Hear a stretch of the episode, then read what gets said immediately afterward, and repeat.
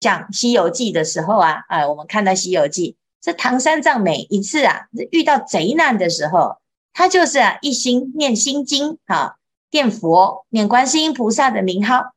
那这个就是啊啊玄奘法师所用的方法。那一般人呢，他就傻的啊，他以为这个是很懦弱的表现，怎么什么都不会处理啊，就只会念佛啊，什么都是我佛慈悲，哎，好像呢这个是。一个呃很懦夫所为啊，啊，那这是一般人没办法理解的哈。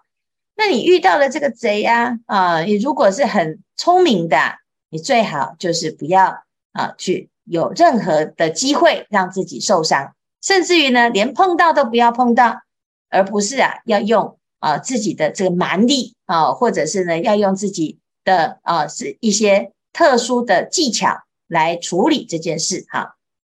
所以呢，有很多人呢学佛啊，念的菩萨，那心里面呢就有时候会想，奇怪，为什么别人都有什么感应啊？像今天是观世音菩萨的圣诞啊，我们听的很多人都跟菩萨有相感应，有很多各式各样看到啦、听到啦，或者是呢，啊遇到的什么绑架案呐，还可以平安归来啊。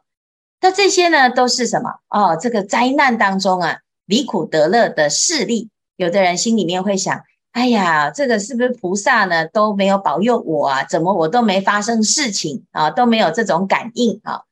那平安无事就是最好的感应啊！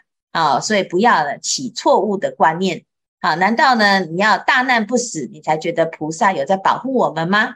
我们每天呢都平平安安的、健健康康的，都没有起烦恼心，那这个才是真正啊最殊胜的功德啊！所以。有的人呢，他会喜欢啊，哎，可以看到什么，听到什么啊，那也不见得是真的这么的啊，值得去羡慕啊。